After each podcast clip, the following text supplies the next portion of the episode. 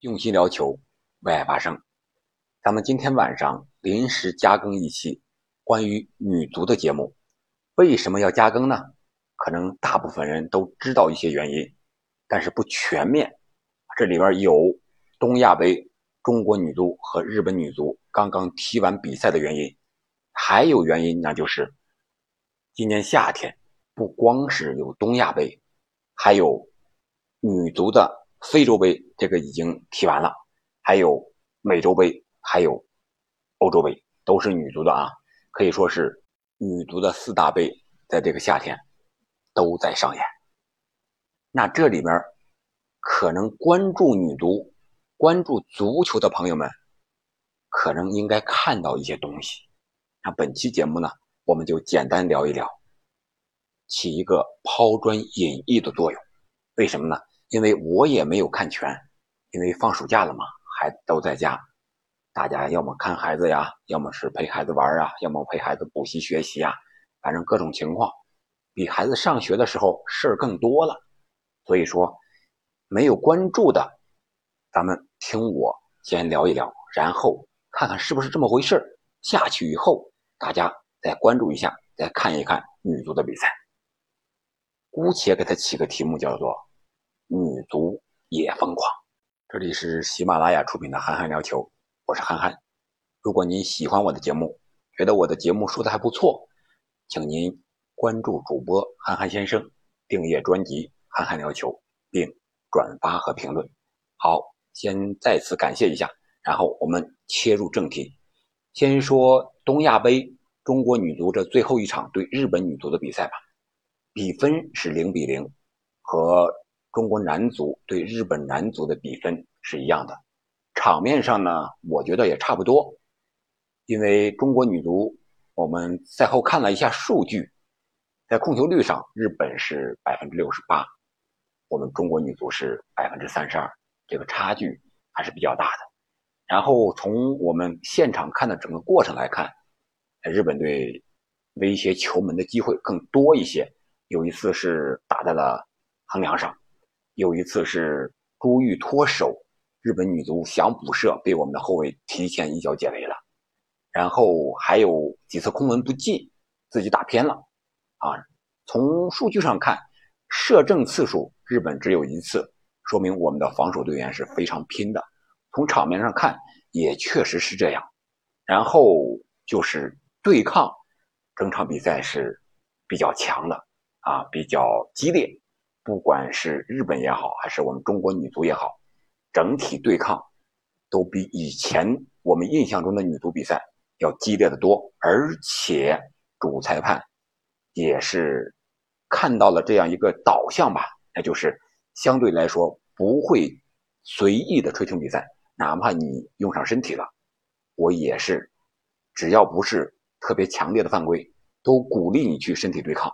我觉得这是将来女足发展的一个导向。我们说一下个别球员吧。我觉得王霜还是中国最耀眼的那个女足的球星，是唯一一个。她在场上，虽然我们能看到她的伤病啊，如果你注意观察的话，在场面上我看到了一个细节，就是王霜的左脚啊，镜头突然给到她一个左脚的镜头，她的脚歪的特别厉害。可以说是已经站不直那种感觉。我们都知道，王霜是左脚的球员，而他的左脚通过比赛这个画面看，估计他的左脚脚踝这个位置应该有伤，感觉应该是打着封闭强行上场的。但是王霜发挥的，除了跑动，他没有办法，一跑肯定要特别的疼，不是特别积极之外，他的几脚传球盘带过人。还是世界顶级的，所以说，中国女足也好，男足也好，需要球星，这是没有二话的。无论是王霜也好，吴磊也好，中国需要多一些这样的球星。然后在左后卫这个位置上，可能大家一直比较关注。中国女足呢，现在有了这个王琳琳，这年轻的中后卫有了，可以说发挥的也不错。左后卫位置让这个姚伟临时。是代替打的左后卫，他在联赛中是打后腰中场这样一个位置。我们在比赛中更多的看到摇尾是一种解围形式的处理球，基本上球过来之后，要么是踢出边线，要么是大脚向前解围，很少有和队友之间的一些配合把这个球导出去。可能这个和主教练的要求有关系，当然了，也和日本队的逼抢的强度也有很大的关系。毕竟我们在对阵中国台北女足的时候，还是没有这样慌张嘛，说明强度上来了，我们应对这种强度的能力还是有一定差距的。我们看到的更多的是一种解围式的踢法，而不是组织型的踢法。那说到这儿，我们就。应该聊一聊今年夏天举办的其他的女足的比赛，非洲杯、欧洲杯还有南美杯。我专门看了一下这个欧洲杯的几场比赛啊，一个是法国和荷兰这场比赛半决赛，法国一比零战胜了荷兰。法国有一个一米八七的女中后卫，身材特别高，而且。特别灵活，你想想啊，女足队员在场上这么高的身高，而且脚下非常有活，速度非常快，身体非常硬朗，啊在场上这种作用发挥就特别的明显，身体优势就特别明显，而且还有其他的，像这个德国和奥地利这场比赛，德国二比零取胜了，这场比赛我也看了，德国和奥地利这个身体啊，这个打法呀，对抗特别激烈，而且。欧洲这四支球队整体特别好啊，就是相互之间这个战术配合呀，明显的比非洲和这个南美球队要好啊。这个非洲杯决赛已经打完了，是南非女足二比一战胜摩洛哥，获得了这个冠军。由于网上没有这方面的视频，我也没有更多的看到相关的一些信息，但是我感觉啊，非洲这些女足队员。身体上肯定是要比欧洲的、南美的，甚至还有我们亚洲的都要强。他们身体是他们女足立足的一个很大的本钱。然后我们再看看南美，今天早上有一场是，应该是半决赛，是哥伦比亚是一比零战胜了阿根廷。这场比赛就是女足已经疯狂起来了。为什么这么说呢？她身体对抗特别多。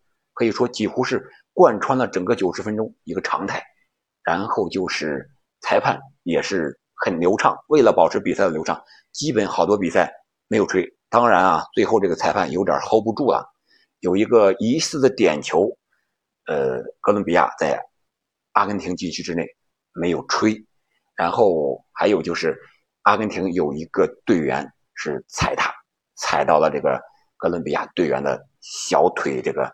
和脚腕之间这个位置上结结实实踩上的，我看着都疼啊！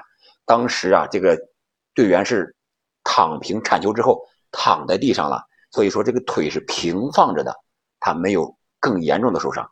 如果这个腿是支撑腿，还在支撑着想要踢球的话，那他这个腿一脚下去肯定这个骨折了。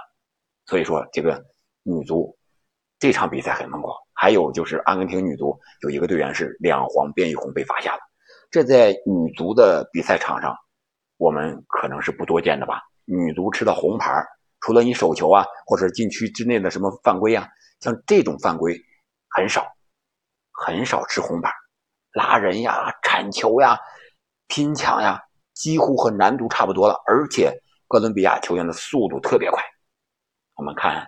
这就是当今女足要发展的一个方向。这四大杯，包括东亚杯，这今年夏天的四大杯，女足的，可以说我们看到了女足的发展方向。如果中国女足要想和世界女足叫板，要在世界杯上取得更好的成绩，我们要学欧美人的一些整体的战术打法，特别是欧洲的，像这些强国，呃，荷兰、法国、德国。还有英格兰，这是进了四强的，他们整体的战术打法可以说，由于他们有先天的条件呀，因为他们男足发展的特别好，直接搬过来就用，所以说欧洲的整体女足的水平发展的很快，提高的很快，他们有这方面的先天的优势，所以说我们要想学习欧美的整体战术这种快速的打法，还是需要早一点走出去，多走出去，像张灵艳这种。然后就是南美的个人技术，巴西也好，阿根廷也好，还有这个哥伦比亚也好，巴拉圭也好，这是进入四强的。哎呀，这个人家的个人技术确实非常的出色，特别是。禁区之内摆脱一下，然后那射门那个连接、那个衔接的动作比我们要快多了，说明人家的力量也是不吃亏的。因为所有的技术在我看来都是建立在力量、速度、灵活性这些基本的身体素质基础之上的。如果你基本的身体素质不达标，你再玩花活都是空谈。然后就是非洲人的身体还有他的速度，应该是在这里边应该是。黑人的这些，他的基因啊，应该是非常快。但是这些东西有些是先天的东西，我们是无法学习的。比如说人家的身体，人家的这个强壮程度，我们不好学习啊，是吧？你黑人的基因，我们这个黄种人你怎么去学呢？所以说，我觉得更重要的还是技战术上的东西，整体上的东西我们可以学。我们有拼搏的精神。中国女足，中国女子运动员，不光是女足啊。女排呀，其他的所有的女足项目都有拼搏精神，都不缺。但是我们拼怎么拼，怎么能对上点儿，怎么能和对方把对方给拼倒了？哎，这个除了拼搏精神之外，还要有技战术方面的东西。如果没有技战术方面的对等的，其他的拼，我觉得也是扯淡。你让小孩去打成年队，小孩再拼，他也不行。因为你们就不是一个对等的条件，你谈何拼呢？对吧？所以我说，中国女足急需解决的啊，一个是留洋，一个是整体的技战术。当然了，这个疫情条件下，我们确实没有更多的办法。由于防疫的要求啊，我们很少打这些高质量的，特别是和国外这些强队打这些像东亚杯的类似的这种比赛，更不用说和这个。欧洲、南美、非洲这些强队啊进行对抗了，这也是我们急需解决的。要想提高自己的整体技战术能力，那就是多和欧美非这些强队去对抗、去学习。只有在对抗中，才能学习到真的东西。打一些友谊赛呀、热身赛呀可以，但是不如这些真真正正的什么亚洲杯呀、世界杯呀，或者是打一些这些个洲际的比赛。来得更快、更真实、更有效一些，这就是我看了女足的欧洲杯，还有南美杯，还有我们东亚杯的一些比赛之后的一些个人的小小的感想，在这儿和大家分享一下。如果你觉得不对，也就听一听而过吧。